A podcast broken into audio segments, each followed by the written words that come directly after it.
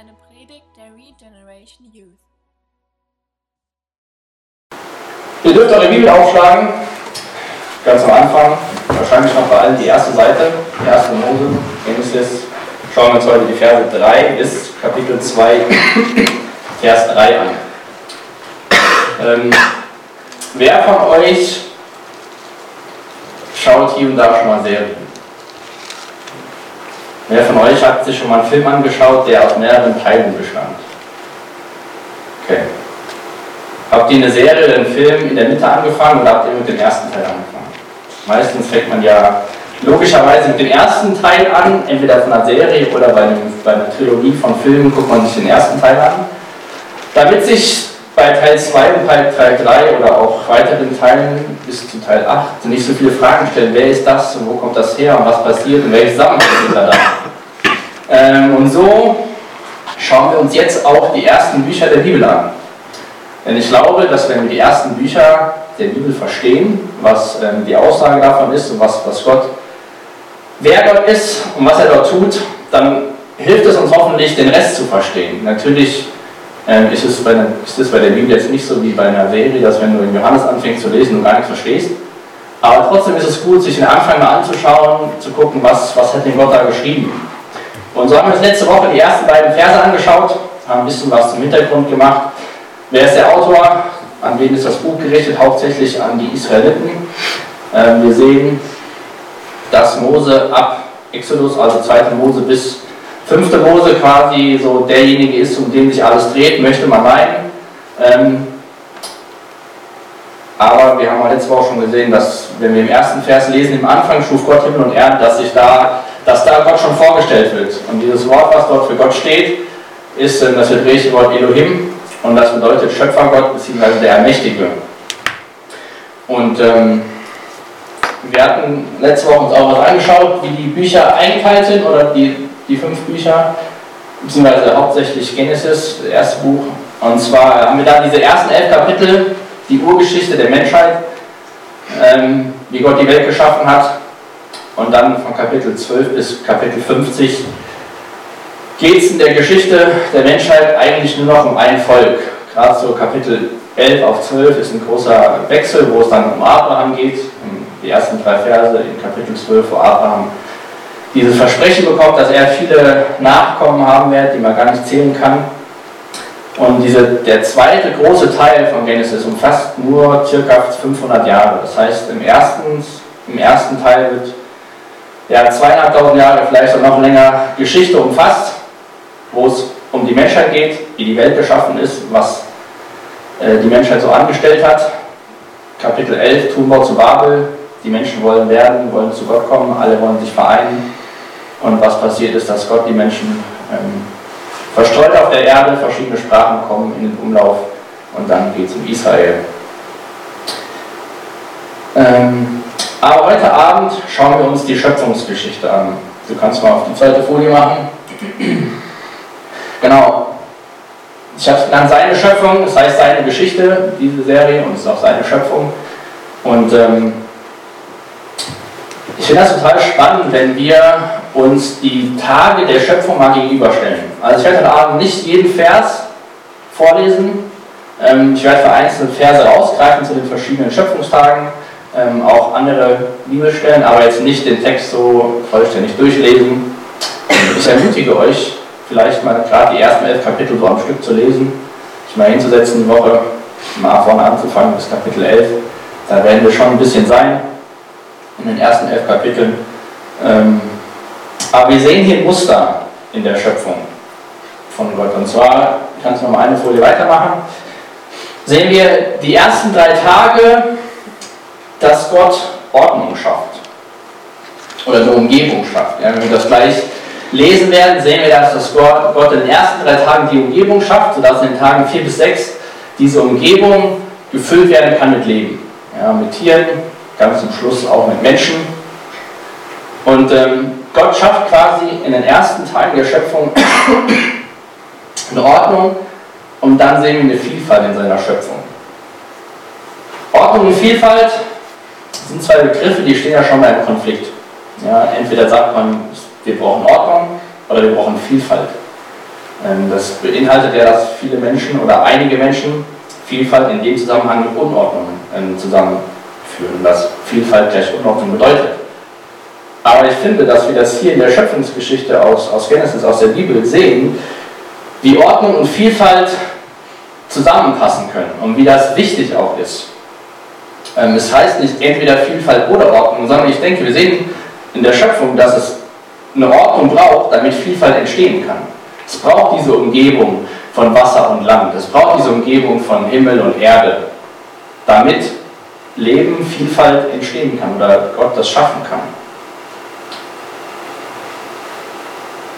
Und so finde ich das auch, wenn man das auf die Ortsgemeinde oder generell auf die Gemeinde bezieht, ein total cooles Bild, dass man auf der einen Seite braucht man Ordnung, ja, es gibt verschiedene Ordnungen, um dass sich in den Ordnungen Vielfalt entwickeln kann. Ja, das heißt nicht, weil man irgendwelche Strukturen hat, dass überhaupt kein Platz ist, sich zu entwickeln, aber durch die Strukturen geben den Raum, um sich zu entwickeln und nicht irgendwo, ähm, dass da sonst irgendwo was passiert ohne einen Sinn und Zweck. Und ähm, ich denke, das sehen wir in einigen Bereichen. Ja? Ich meine, Eltern geben den Kindern auch sozusagen einen Rahmen, in dem sie sich bewegen können. Und in dem Rahmen können die Kinder sich entwickeln. Ja? Das heißt ja nicht nur, weil die Eltern zu einem Kind sagen, du hast den Rahmen, darf das Kind völlig eingeschränkt ist und sich nicht entwickeln kann, keine, keine Vielfalt entstehen kann in dem, in dem Leben. Und eine Sache, die bei dem Lesen der Schöpfungsgeschichte, vielleicht je öfter ihr die lest, desto mehr Fragen bekommt ihr, wie ist das genau passiert? Was ist mit den Funden aus der Wissenschaft? Wie passt das zusammen? Oder entstehen Fragen, weil wir die Schöpfungsgeschichte lesen, auf die die Schöpfungsgeschichte aber gar nicht eingeht. Die, die, das erste Genesis 1, das erste Kapitel der Bibel, ist ein Bericht darüber, wie Gott die Welt geschaffen hat. Es gibt natürlich Wissenschaftler, die sagen oder erklären das anders und sagen dann, ihr könnt ruhig daran glauben. Fakt ist, egal was man glaubt, wie die Welt entstanden ist, glaubt man an irgendwas. Es gibt nicht einen wissenschaftliche, wissenschaftlichen Fakt und einen geistlichen Glauben, sondern man glaubt entweder an den Schöpfungsbericht aus der Bibel, an einen anderen Schöpfungsbericht ähm, oder auch was die Wissenschaft sagt, wie die Welt entstanden ist. Es hat viele tausend Millionen Jahre gedauert, dann gab es einen Knall und dann auf einmal entstand Leben. Was ich damit sagen will, ist, dass Fragen entstehen, die der Text nicht beantworten will oder auch gar nicht, ja, gar nicht der Anspruch ist, den wir aber natürlich auch jetzt, wenn wir das mal so überlegen, der Text ist geschrieben worden hauptsächlich für das Volk Israel damals, dass sie erkennen, wer Gott ist.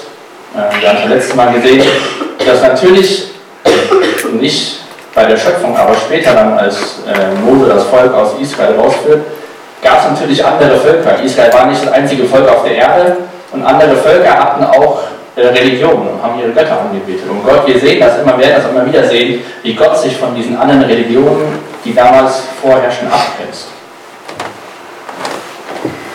Auf jeden Fall, lasst uns darüber im Gespräch sein, wenn ihr andere Meinungen habt oder Fragen habt. Das ist sicherlich eine Sache, da kann man sich sehr lange drüber unterhalten. Aber was mir auch wichtig ist, gerade so am Anfang zum Thema Schöpfung, dass es nicht, wir hier zusammenkommen, um Informationen zu bekommen, wie entstand die Erde. Ja? Ähm, wir haben das ganz bewusst seine Geschichte genannt, denn es geht bei der ganzen Sache um Gott. Natürlich kommen da Fragen auf, aber das soll ja nicht dazu so eine, keine Ahnung, eine Vorlesung in der Uni sein zum Entstehen der, der, der, der Erde und des Universums, sondern wir sind hier, weil wir Gott besser kennenlernen wollen. Und ich hoffe, dass das auch dich, dich heute Abend, dass wir da Gott besser kennenlernen, dass wenn wir Fragen haben, uns auch gegenseitig über diese Fragen austauschen. Aber dass es nicht nur eine reine Wissensveranstaltung ist, und wir danach sagen können, wir wissen jetzt, wie das passiert ist. Und so, kannst du noch eine Folie weitermachen, sehen wir, dass Gott spricht und dann lesen wir, und es geschah. Das heißt, streng genommen hat Gott die Erde nicht geschaffen, wie wir geschaffen verstehen, indem dass wir Rohstoffe nehmen und sie zusammenbauen, sondern Gott hat die Welt ersprochen. Nicht erbrochen, sondern ersprochen. Ja. Gott sprach und es geschah. Das lesen wir immer wieder bei jedem Tag. Gott sprach und es geschah. Gott sprach und es geschah. Und ähm, ich will euch mal Verse vorlesen aus ähm, Johannes, Neues Testament, die ersten drei Verse sind doch hier vorne auf der Leinwand. Da schreibt Johannes, am Anfang war das Wort. Das Wort war bei Gott und das Wort war Gott. Der, der das Wort ist, war am Anfang bei Gott. Durch ihn ist alles entstanden. Es gibt nichts, was ohne ihn entstanden ist. Johannes schreibt hier die Verse über Jesus und sagt und beschreibt, dass Jesus das Wort ist und das Wort war bei Gott, dass Gott und Jesus bei Schöpfung schon da waren. Und äh, ich habe das jetzt hier aus der neuen Genfer vorgelesen. Und der Anfang, Vers 1 aus Johannes und Vers 1 der Bibel, fangen fast genau identisch an. Ja?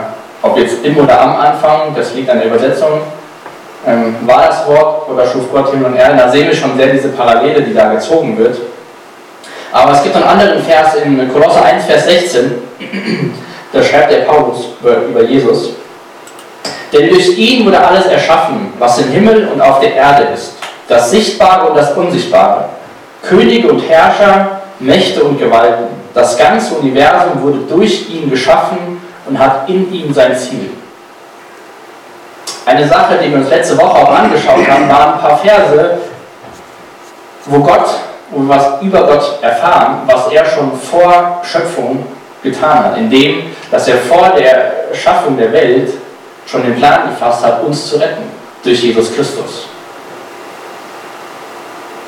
Und was ich damit eigentlich nur aufzeigen will, ist, dass Jesus am Anfang dabei war, als diese Welt entstand. Also alles, was wir jetzt lesen werden, das war nicht Gott und dann Jesus im Neuen Testament hinzu, sondern das war Gott, Jesus und wie, wie wir in Vers 2 gelesen haben, auch der Geist Gottes, was wir heute dazu bezeichnen, der Heilige Geist.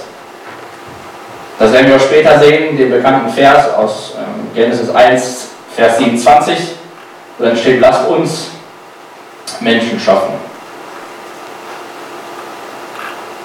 Und wenn wir dann im Neuen Testament diese Stelle lesen aus Johannes über Jesus, dass er das Wort war, am Anfang war das Wort, dann lesen wir in 2. Korinther 5, Vers 17, dass wir in Christus eine neue Kreatur, eine neue Schöpfung sind finde ich es auch wieder sehr, ja, sehr cool, ähm, dass wenn Gott, als Gott diese Welt geschaffen hat, hat er diese ähm, geschaffen und wenn wir Christ werden, sind wir auch eine neue Kreatur durch Christus, der sowohl bei Beginn dabei war, im Anfang, war auch immer im Anfang war und bei unserem Anfang als Christ, den wir hoffentlich ähm, noch wissen. Ähm, ich habe mir das angefangen, irgendwann das Datum zu merken. Ich finde es einfach ganz gut zu wissen, wann war der Tag, als ich wirklich die Entscheidung getroffen habe, jawohl Jesus, ich weiß, ich brauche dich und äh, will mein Leben mit dir leben. Ähm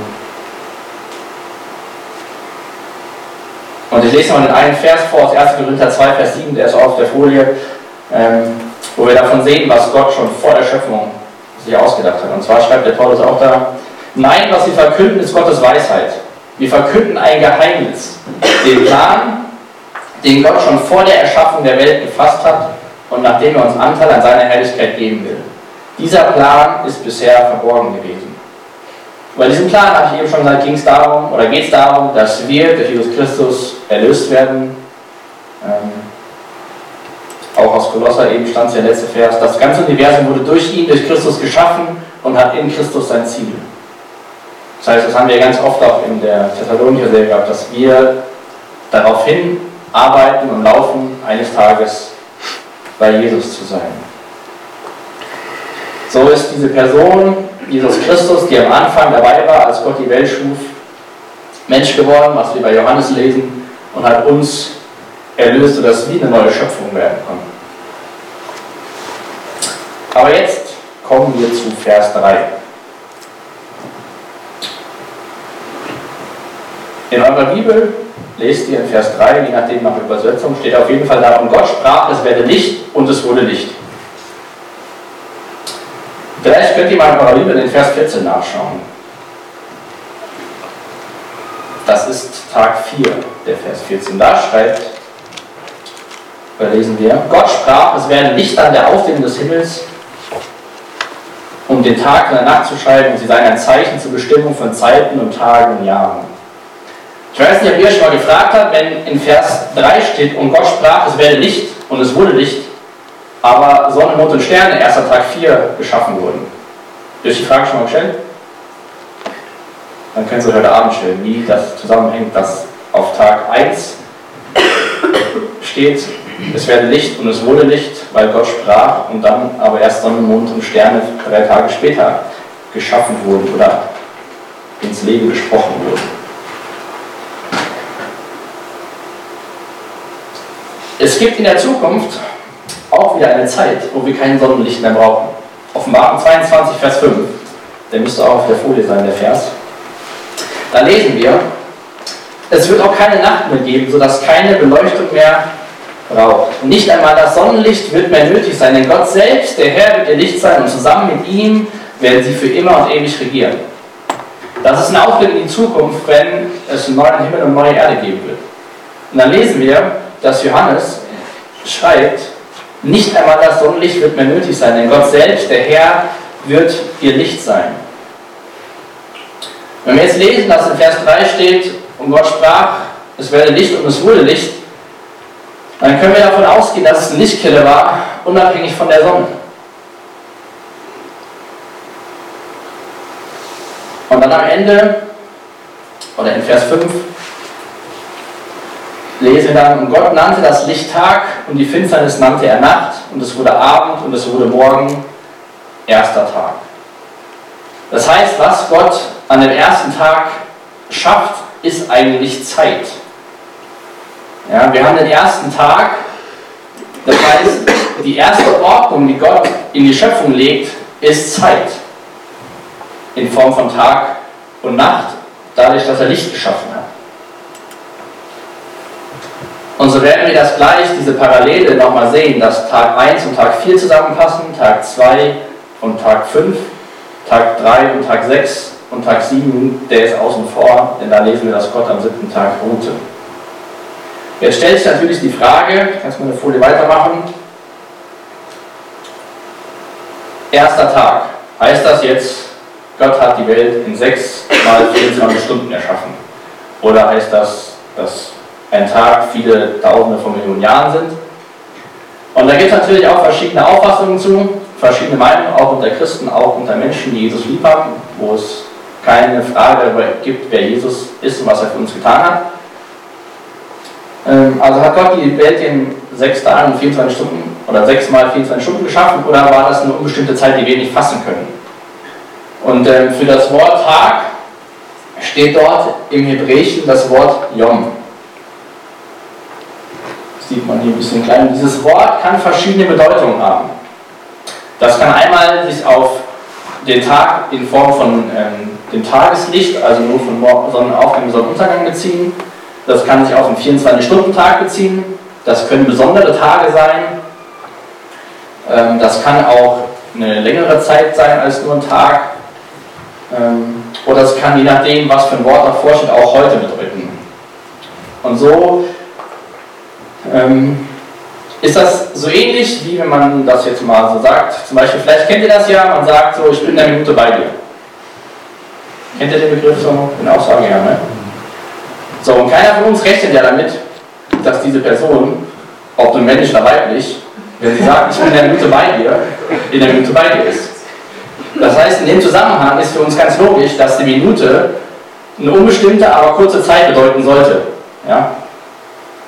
Jetzt, wenn man Fußball schaut oder in der Uni sitzt oder zur Schule geht und man weiß, eine Halbzeit ist 45 Minuten, eine Schulstunde geht 45 Minuten und eine Uni-Folge geht 50, 60 Minuten.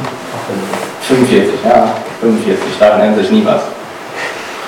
So, natürlich ist uns dann bewusst, dass 45 Minuten auf 45 Minuten sind und nicht 45 kurzweilige Zeiteinheiten, weil das wäre ja wahrscheinlich für die meisten katastrophal, wenn auf einmal das nicht 45 Minuten in der, in der Schule sind, sondern auf einmal 45 Mal, ich komme in der Minute Minuten. Und so ist das bei dem Wort von Tag auch nicht ganz so einfach. Und man kommt da zu verschiedenen Schlussfolgerung, was es nun bedeutet. Jetzt steht ja hier immer, es wurde abends, wurde morgen erster Tag, es wurde abends, wurde morgen zweiter Tag. Ja, es wurde abends, wurde morgen dritter Tag und so weiter. Immer erster, zweiter, dritter und dann Tag. Und ähm, wenn sowas, das ist ein Adjektiv, das ist korrekt, vor dem Wort Yom steht, geht man eigentlich davon aus, dass es 24 Stunden sind. Ähm, das macht für mich auch Sinn. Wie gesagt, es gibt andere Überzeugungen, die sagen, dass es ein Tag sind sehr viele Jahre. Ähm, aber ich verstehe das so, dass ein Tag ein Tag ist. Ähm, 24 Stunden und nicht, dass ein Tag und dann ist das alles entstanden. Und ähm, vielleicht, ich komme nachher, gehe ich mal darauf ein, dass wenn die Schöpfung ab Tag 5, wenn die Lebewesen geschaffen werden, komme ich gleich drauf. Ich komme da nochmal drauf zurück, sonst greife ich zu weit vor. Aber meiner Meinung nach, so wie ich ähm, in Anführungszeichen Gott verstehe, oder wenn ich davon ausgehe, dass er allmächtig ist, dass er der Schöpfer Gott ist, hätte er theoretisch auch diese Welt und das Universum in sechs Sekunden ersprechen können, erschaffen können. Ähm, aber wie gesagt, wir können da gerne nachher drüber reden, wenn äh, du da eine andere Meinung hast oder da. Ja, ich sehe das einfach so, wir haben den Bibeltext, das ist Gottes Schöpfungsbericht und alles andere können wir nicht genau, genau nachvollziehen. Auf jeden Fall wichtig ist, Gott sprach und es wurde Licht und Gott hat damit den Ort, den Rahmen der Zeit geschaffen. Und das sehen wir auch hier in, dem Text, wenn wir einfach mal lesen, wie oft wir davon wie oft wir lesen, dass da steht, und Gott sprach. Es geht nicht primär um was an dem einzelnen Tag so genau passiert ist, dafür ist es viel zu knapp beschrieben, sondern es geht bei der ganzen Sache um Gott, ja? dass wir Gott besser kennenlernen, dass wir Gottes Bericht äh, bekommen, von wie alles entstanden ist. Und so haben wir am zweiten Tag, da lesen wir, und Gott sprach, es wäre eine Ausdehnung inmitten der Wasser und sie scheide die Wasser von den Wassern. Also Gott hat hier quasi die Atmosphäre geschaffen. Die Wassermassen unten und die Wassermassen oben. Es gab quasi, wenn man sich nochmal an Vers 2 erinnert, und der Geist schwebt über den Wassern, gab es an Tag 2 Unmengen an Wasser. Und so hat Gott diese Wasser geschieden. Und diese Atmosphäre, die können wir heutzutage auch nicht sehen, aber wir brauchen sie zum Leben. Und ähm, Gott nannte dann die Ausdehnung Himmel und dann gab es Himmel. Und äh, die Bibel, das sehen wir auf der nächsten Folie, gebraucht auch Himmel für drei verschiedene Bereiche. Einmal, das will ich nur ganz kurz erläutern, den Himmel, den wir sehen, wo Vögel fliegen, Flugzeuge fliegen. Ähm, die Parallelstellen könnt ihr hier ähm, euch aufschreiben. Dann, mal eine Folie ist das. Ähm, ja. Dann den Himmel, wo Sonne, Sonne, Mond und Sterne sind lesen wir in Psalm 19, und natürlich dann Himmel, wo, wo, Gott wohnt. Das heißt, Gott macht weiter mit der Ordnung, indem dass er einen Rahmen gibt, wo Leben möglich ist. Ja, dass er diese Atmosphäre schafft, wo es dann später durch die Flut auch zu Regen kommt oder nach der Flut dann zum Regen gibt. Aber dass vor der, vor, vor der Flut, ähm, die wir später lesen bei Noah, gab es keinen Regen auf der Erde. Ja, ich weiß nicht, ob das schon mal aufgefallen ist. Wir lesen, es gab keinen Regen. Diese Atmosphäre, die geschaffen wurde, das war dieses, ja, dieser. Im Endeffekt gab es fast auf der ganzen Welt dann überall sehr konstantes Klima. Ähm, weil es nicht diesen Regen und Wind gab und so. War damals wie heute, oder heutzutage besteht die Erde aus 70% aus Wasser. Was ich ganz lustig finde, ob das jetzt irgendwelche geistige Bedeutung hat, weiß ich nicht. Unser Körper besteht auch aus 70% Wasser. Gott hat uns aus der Erde geschaffen, keine Ahnung, aber so unnützes Wissen vielleicht, ich weiß auch nicht.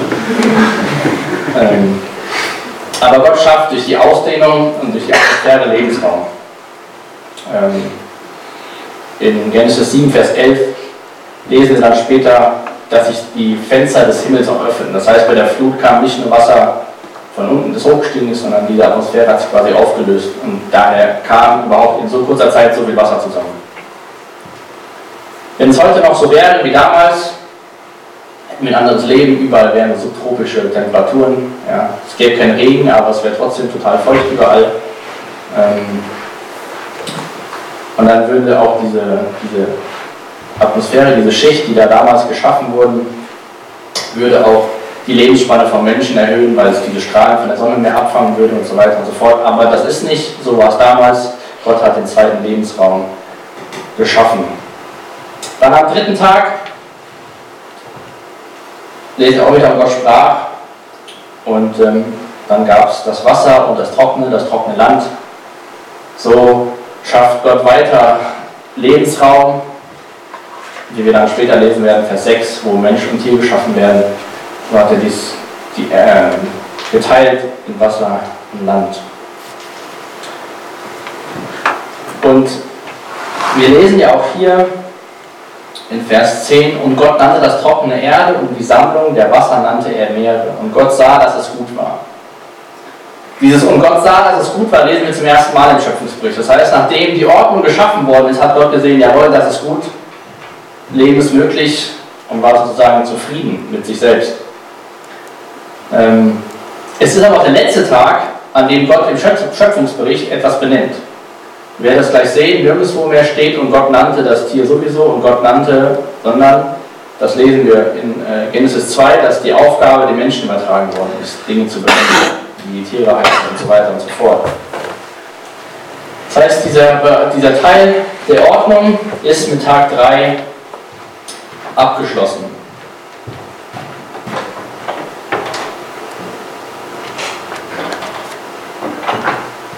Und ähm, an jedem Tag von den drei Tagen hat der Gott etwas voneinander getrennt. Ja, und Gott schied die Wasser von den Wassern, Gott trennte ähm, Licht und Finsternis, Gott trennte die Wasser von der Erde. Und ich weiß nicht, wenn du so über Trennung nachdenkst, wenn man etwas trennt, ich persönlich verbinde eher negativere Sachen damit. Ja, wenn, wenn sie etwas trennt, dann ist es meistens nichts Positives. Aber wenn Gott etwas in der Schöpfung trennt, war das eine Trennung zum Guten. Ja? Durch die Trennung von Licht und Finsternis, durch die Trennung der Wassermassen, durch die Trennung von Wasser und Erde hat der Lebensraum geschaffen. Aber nach dem Sündenfall, wenn wir da was von Trennung lesen, ist das meistens nichts Gutes. Dann geht es nicht Richtung Ordnung, sondern eher Richtung Unordnung. Ja? Wenn sich Menschen trennen, verheiratet sind und Kinder haben, dann ist es keine Ordnung mehr, dann ist es Unordnung in der Familie. Ja? Und so ist es aber damals anders gewesen.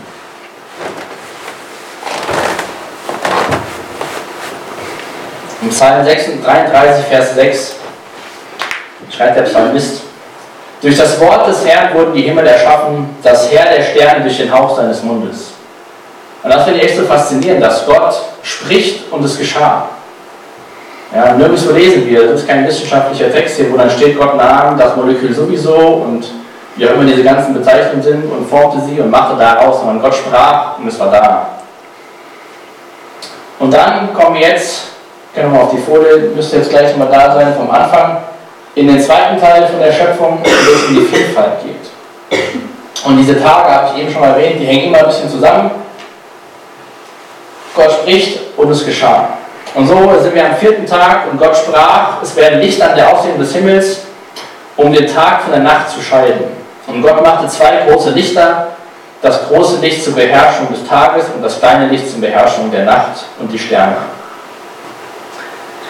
Ich weiß nicht, ob in deiner Bibelübersetzung Sonne und Mond steht. Ähm, auf jeden Fall ist es absichtlich so geschrieben worden damals, dass Gott Lichter schreibt. Oder dass hier in, in Mose es um Lichter geht. Denn, ähm, wie gesagt, damals, als dann Israel das bekommen hat zum Lesen, zum Verstehen, wer Gott ist, gab es diese anderen Religionen und Sonne, Mond und Sterne sind schon in einigen Religionen was Göttliches, ja, dass die angebetet werden, es gibt Sonnengott und Sternzeichen und so. Also deswegen ist es bewusst, in, in dem Ur, Ur, Ursprungstext auf Hebräisch steht da nicht Sonne und Mond, sondern Lichter. Dass Gott damit auch den Menschen zeigen will, es sind nicht irgendwelche göttlichen Dinge, Sonne, Mond und Sterne, die ihr anbeten müsst, sondern es sind Dinge, die, die euch dienen sollen. Und zwar zur Trennung von Tag und Nacht, zur Bestimmung von Jahreszeiten und um die Erde zu erleuchten. Das heißt, auch da sehen wir wieder, wie Gott sich abgrenzt von diesen anderen Religionen, wo er dem Volk Israel sagen will, ich bin nicht einer von den anderen Göttern, ich bin der Schöpfer des Universums. Und äh, wenn wir auch sehen, dass die Sterne nur mit einem Nebensatz erwähnt werden, äh, zeigt das auch wieder, dass es, meine, heutzutage ähm, haben Sterne bei einigen Menschen sehr große Bedeutung. Es ist nichts Göttliches, das sind Dinge, die Gott geschaffen hat, das sind auch keine Sachen, die ewig sind. Wir haben davon gelesen, dass am Anfang Licht war, ohne Sonne, und wir werden wieder einen Tag erleben, wo es Licht gibt und wir brauchen kein Sonnenlicht. Das sind Dinge, wo Gott etwas geschaffen hat. Fünfter Tag schafft Gott das Leben im Himmel und auf im Himmel und im Meer. Also Vögel und ähm, Fische und sonstiges. Das Interessante ist, dass wir dann lesen, Vers 22, dann segnete Gott sie und sprach. Das heißt, der erste Segen gilt nicht den Menschen, sondern den Tieren. Ähm, der Mensch ist nicht das erste Lebenswesen, was gesegnet wird, aber auch hier, Gott segnet die Fische und die Vögel und gibt ihnen aber auch dann gerade quasi einen Befehl, einen Auftrag mit. Also er segnet sie und sagt, auch die Vögel sollen auf der Erde zahlreich werden, die Fische sollen sich vermehren und die Meere füllen. Das heißt, der Segen ist verbunden mit einer Aufgabe. Das heißt, auch später bei den Menschen sehen wir, dass Gott die Menschen segnet und fruchtbar und sich vermehren. Und ähm, ein Kommentator hat geschrieben, ganz offensichtlich ist das Wesen von Gottes Segen die Fähigkeit, fruchtbar zu sein und sich selbst reproduzieren. Und so, nachdem Gott an Tag 2 er die Wasser getrennt hat, schafft er nun in diesen beiden, im Himmel und im Meer, schafft er diese Vielfalt von unmöglich vielen Tieren. Ich weiß nicht, ob ihr mal tauchen wart oder schnorcheln wart, jetzt nicht hier im Ahrtalsee, da sieht man gar nicht so viel. Und da heißt es ja Weiher, sondern irgendwie ein bisschen anders. Da ist eine Artenvielfalt unter Wasser. Ich persönlich bin total begeistert von den Meeren. Ich gucke mir auch super gerne Dokumentationen über Meere an. Vielleicht wäre das was, anstelle der nächsten Serie, sich mal einen guten Dokumentarfilm anzuschauen, wie so die einzelnen Tiere untereinander funktionieren, wie Gott selbst das kleinste Wesen geschaffen hat und wie dann das alles zusammenwirkt, trotz einer gefallenen Schöpfung. Ähm, Finde ich total faszinierend. Und so schafft Gott am fünften Tag die ersten Lebewesen, Fische und die Tiere im Himmel, die Vögel. Und dann kommen wir schon zum sechsten Tag, da lese ich mal die Verse 24 bis 26. Und Gott sprach, die Erde soll, von allen Tier, soll alle Arten von Tieren hervorbringen, Vieh, Kriechtiere und wilde Tiere. Und so geschah es. Gott schuf alle Arten von wilden Tieren, Vieh und Kriechtieren und Gott sah, dass es gut war. Da sprach Gott, wir wollen Menschen schaffen nach unserem Bild, die uns ähnlich sind. Sie sollen über die Fische im Meer, die Vögel am Himmel, über alles Vier, die Vieh, die wilden Tiere und über alle Kriechtiere herrschen. Das heißt, am Tag 3 hatte ja Gott Wasser und Land getrennt. Und hier bringt er jetzt Leben auf die Erde, indem dass er Tiere schafft und den Menschen. Auf den Menschen werde ich heute Abend nicht so viel eingehen, da werden wir uns nächste Woche nochmal ganz genauer anschauen, die Verse 26 bis 31, ähm, was das bedeutet, dass wir nach Gottes Ebenbild geschaffen sind. Ähm, deswegen wundert euch nicht, warum ich da vielleicht nicht so viel Zeit drauf äh, verwende, wie ihr vielleicht erst gedacht habt. Und so sprach Gott in Vers 21, nachdem er alles geschaffen hatte, und es wurde so. Und Gott sah alles, was er gemacht hatte, und siehe, es war sehr gut. Und es wurde Abend und es wurde Morgen, der sechste Tag. Das heißt, nach sechs Tagen schaut sich Gott das an, was er gemacht hat und war sehr zufrieden mit sich. Mit der Schöpfung, mit der Ordnung, mit der Vielfalt, mit dem Leben, was da war. Und das gibt uns als Menschen auch eine Verantwortung. Wir haben hier eben gelesen schon, ähm, in Vers 26, dass wir über alles herrschen sollen als Menschen. Gott hat uns eine wunderbare Natur, eine wunderbare Schöpfung gegeben, aber wir sollten sie nicht ausrauben. Natürlich sollten wir die, die Natur auch nicht zum Gott machen und die Natur verehren und über alles andere. Aber wir als Menschen sollten nur mit den Ressourcen umgehen, die Gott uns durch die Natur gegeben hat. Und sie nicht, sie nicht ausbeuten, aber trotzdem dient sie uns und wir nicht der Schöpfung oder der Natur. Ähm, deswegen schau dir mal einen Dokumentarfilm an. Doch ganze Serien, wenn du Serienfan bist, kannst du eine Serie und Dokumentationen anschauen, ähm, wie Gott das alles so gemacht hat. Und dann lesen wir in äh, Exodus 20, 2. Mose 11, denn in sechs Tagen hat der Herr den Himmel und die Erde gemacht, das Meer und alles, was in ihnen ist, und der ruhte am siebten Tag. Darum segnete der Herr den Sabbat und heiligte ihn. Dazu noch die ersten drei Verse aus ähm, Genesis 2. Ähm, da geht der Bericht über die Schöpfung weiter. So, wurde, so wurden vollendet der Himmel und die Erde und all ihr Herr. Und Gott hatte am siebten Tag sein Werk vollendet, das er gemacht hatte, und er ruhte am siebten Tag von all seinem Werk, das er gemacht hatte. Und Gott segnete den siebten Tag und heiligte ihn, denn an ihm ruhte er von all seinem Werk, das Gott geschaffen hatte, indem er es machte. Das heißt, hat sich ausgeruht, nicht weil er müde war, sondern weil er das Werk der Schöpfung vollendet hat. Gott war zu Ende mit dem, was er machen wollte. Und er ruhte am siebten Tag von seinem Werk, was er gemacht hatte. Auch auf die Verse möchte ich gerne mal ein bisschen genauer eingehen, was das auch für uns vielleicht bedeutet. Ähm, wir haben hier diesen sieben, sieben Tagesrhythmus durch die Schöpfung schon. Das ist heutzutage immer noch, dass wir ähm, die sieben Tage Woche haben.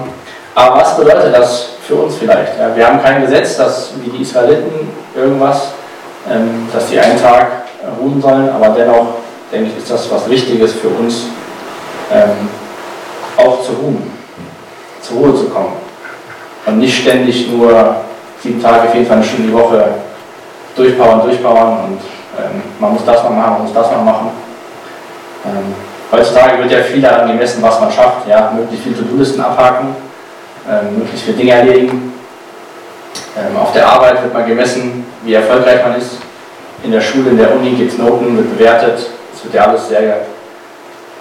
Man steht unter diesem ständigen Druck, Leistung zu bringen, zu machen, zu tun, abzuhaken, möglichst nie Pause machen, weil wer Pause macht, der ist faul.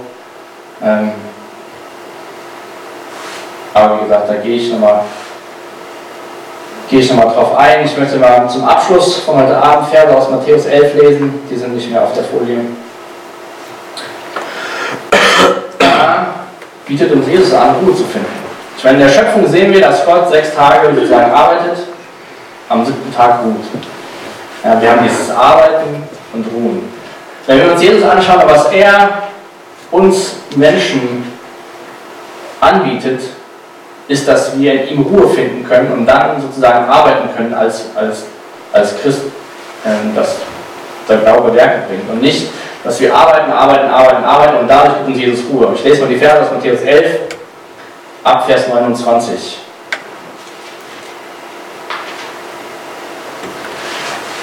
Kommt zu mir, ihr alle, die ihr euch plagt und von eurer Last fast erdrückt werdet. Ich werde sie euch abnehmen. Nehmt mein Joch auf euch und lernt von mir, denn ich bin gütig und von Herzen demütig. So werdet ihr Ruhe finden für eure Seele. Denn das Joch, das ich auflege, drückt nicht und die Last, die ich trage, die Last, die ich gebe, ist leicht. Und in Hebräer 4, Vers 9 lesen wir, somit wartet auf Gottes Folge eine Zeit vollkommener Ruhe, die wahre Sabbatfeier. Natürlich werden wir hier auf dieser Erde nie so zur Ruhe kommen, wie wir im Himmel zur Ruhe kommen werden, dass wir uns ausruhen können, dass wir, ja, ich will nicht sagen abschalten können, wir werden in Ewigkeit nicht abschalten, das ist das falsche Wort, wir werden beschäftigt sein, wir werden nicht gestresst sein. Und so, wenn wir uns die Schöpfung anschauen und sehen, dass Gott sprach und es wurde, Gott hat diesen Rahmen geschaffen in den ersten Tagen, so das Leben entstehen kann. In den nächsten Tagen hat Gott diesen Rahmen, diese Ordnung gefüllt mit Vielfalt, mit Leben im Himmel, auf der Erde, in den Wassern und als Höhepunkt den Mensch. Und dann ruhte Gott, weil er sein Werk vollendet hat. Und so ist die Frage vielleicht, um das abzuschließen für uns, haben wir auch diese Ruhe gefunden? Nicht, dass wir arbeiten, arbeiten, arbeiten, Ruhe zu bekommen, sondern in Jesus bekommen wir Ruhe. Und dann dürfen wir tun und müssen nicht, damit wir bekommen. Und ähm, nächste Woche schauen wir uns das mal genau an, ich habe es eben gesagt, ähm, wo Gott den Menschen schuf. Und auch Verse aus dem zweiten Kapitel, da lesen wir, Kapitel 1 ist ja so dieser Überblick über die Schöpfung und dann sehen wir Kapitel 2, wie Gott nochmal genauer beschreibt, wie, wie der Mensch geschaffen wurde. Ähm, und so das will ich beten heute Abend, dass wir diese Ruhe finden, ähm, die Gott sich genommen hat und die für uns in Ewigkeit wartet, wenn wir bei Jesus sein werden, aber die wir jetzt schon erfahren können durch Jesus Christus. Und so da lade ich dich ein, wenn du diese Ruhe nicht hast oder auch vielleicht durch die Woche gestresst bist, dass du die Zeit gleich nimmst und Lobpreis mit deinem Nachbarn betest oder zum anderen gehst zum Beten und dass du wirklich für diese Ruhe betest. Und Ruhen ist nichts Schlechtes. Gott hat geruht, weil er sein Werk vollendet hatte. Gott hat nicht geruht, weil er gedacht hat, oh Mann, jetzt bin ich platt, jetzt muss ich mal eine Pause einnehmen und hat dann gedacht, Mann, ich bin nicht so faul, sondern Ruhe ist ganz normal im Rhythmus von den Menschen drin. So haben wir das hoffentlich heute auch noch. Jesus, danke für dein Wort. Gott, ich danke, dass du gesprochen hast und diese Welt entstanden ist. Danke, dass du einen wunderbaren Rahmen geschenkt hast, in dem wir leben dürfen. Wir wissen auch, wenn wir jetzt in der gefallenen Schöpfung als gefallene Menschen leben, können wir noch deine, deine Schöpfung genießen und sehen, wie wunderbar du bist, wenn wir abends in den Himmel schauen, den Sonntag sehen, wenn wir sehen, was du in der Natur gemacht hast, wenn wir uns einfach unser Gegenüber anschauen, wie du Menschen geschaffen hast, wie das alles so funktioniert. Und so beten wir echt, dass wir ja, dich dafür preisen und loben, für den, der du bist, Jesus, dass du unser Schöpfer bist, dass du uns liebst, dass du am Anfang da warst, Jesus, und dass du Mensch geworden bist und dass du uns eine neue Schöpfung machen willst, dass wir in dir Ruhe finden durch das, was du am Kreuz gefunden, äh, für uns getan hast. Und bitte ich dich für den Abend, dass du den Abend segnest, dass du mit deinem Geist kommst, dass du hier Freiheit schenkst, Jesus, und dass ähm, wir dir begegnen. Amen. Das Anhören der Predigt. Weitere Informationen findest du unter www.regenerationyouth.de.